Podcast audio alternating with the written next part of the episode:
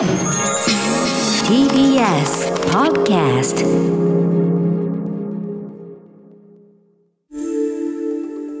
Screenless Media Lab Weekly Report.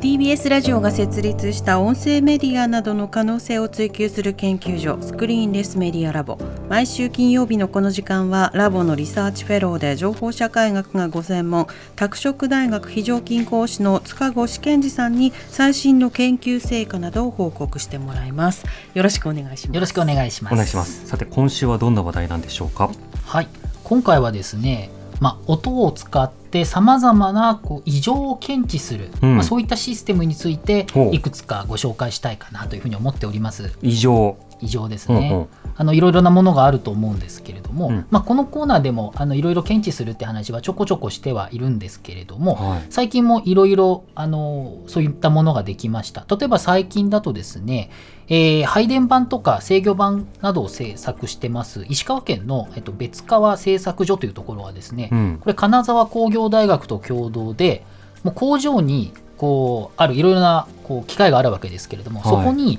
まあ、あの音を10秒ぐらいスマホでまず最初の音をこう 録音するんですね。うんで。それをまあ機械があの学習をしてでそれでこう常に音を聞いていて異常な音があった時つまりなんか故障かなんかした時っていうのうんはすぐに検知できるようにっていうシステムをまあ開発したりとか。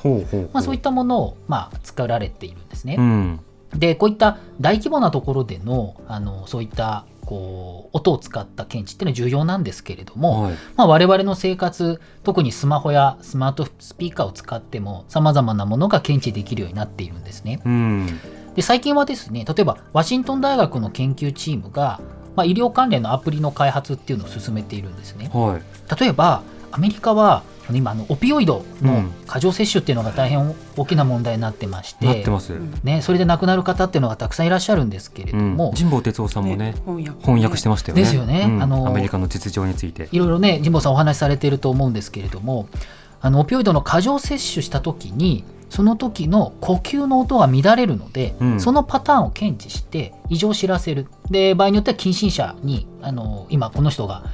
あの大変なことになっているっていうことを、はいまあ、知らせるようなシステムを作っているんですね。うんうん。で、まあ、スマホから人には聞き取ることができない音を流しているんですね。でその反響パターンから呼吸のパターンを特定するっていう、まあ、そういう技術なんですね。で他にもですねあのアメリカは毎年40万人以上が心停止っていうのを経験していて、うんうん。まあ、一度なっちゃうと助かるのは6%以下ということになっていて心停止状態になると非常にまあ厳しいっていうことなんですね。はい。でこれ初期の症状として心停止の時にあのしゃくり上げるような声が出るんですけども息苦しい時にもがくですねえ視線器呼吸というものがあって、視線器はい、あのまな死の死に戦う戦う、えー時期。時期の呼吸もう苦しいから死死死と戦ってるんですね。そうですね死ぬって生きたい。本当に苦しそうなうん声になるんですけどこれ、まあ、専門的にはキャスピング音っていうのがあるんですけれども、はい。これ基本的に心停止って寝室で起きることが多いので、やうん。っぱり一人で寝てるので気づいてあげられないんですよね。はい。なので研究チームは、まあ、大量のその視線器呼吸の音を学習させて実験で97%の確率でこれが起きてるっていうことを認識することができた。うん。で他にもいびきとか他のまあいろんな騒音っていうのも学習してはいあ。これは違う音なんだっていうことで誤認識をですね、えー本当に少なくもう0.1%ぐらいまで誤認識を防ぐっていうことも、まあ、できるようになっているんですね。へでこれはスマートスピーカーを使っているものなんで機能なので、ーうん。あのまあ、これも同様にあの不整脈なんかを検知するものもこう同じようなシステムで作られているんですけれども、はいはい。なんかこう結構その寝るときに例えば Apple Watch ってよく言われてるように、あの Apple Watch でこういろんなねススマートウォッマートウォッチで自分のこう心拍の状況っていうのあると思うんですけど寝るときってやっぱちょっと辛いじゃないですか。あつけるの？寝るときまで時計つけたくないっていう人いらっしゃると思うので、つけてても全然問題ないんですけあど充電しなきゃいけないからああそじゃあ充電するなら寝る時かなっていうので。ですよね、うん。ワイヤレスとかありますけど今のところまだちょっと嫌だっていう人にとっては、まあ、スマスマホも近くに置きたくないっていう人にとっては、はいはまあ、スマートスピーカー3メーターぐらい、まあ、あって距離あっても測ってくれるので、うん。まあ、そういうのでうん。呼吸の音で調べるってなると非常に、まあ、お一人暮らしてる人なんかはうん。こういうものを使うといいんじゃないのかなというふうに思っております。他にも発展してほしい。ねそうですよね。あのいびきとかあとその僕噛み癖がすごいので歯ぎしりとかそれでストレスがわかるんですよ。あのだいぶ疲れてますねみたいなことを。そうですよね。あの結構自分のあの寝言をこう あの音をすぐ録音してくる自動に録音してはい。後で聞いて何これとかっていうのはありますけど、うん。それのよりなんていうんですか医療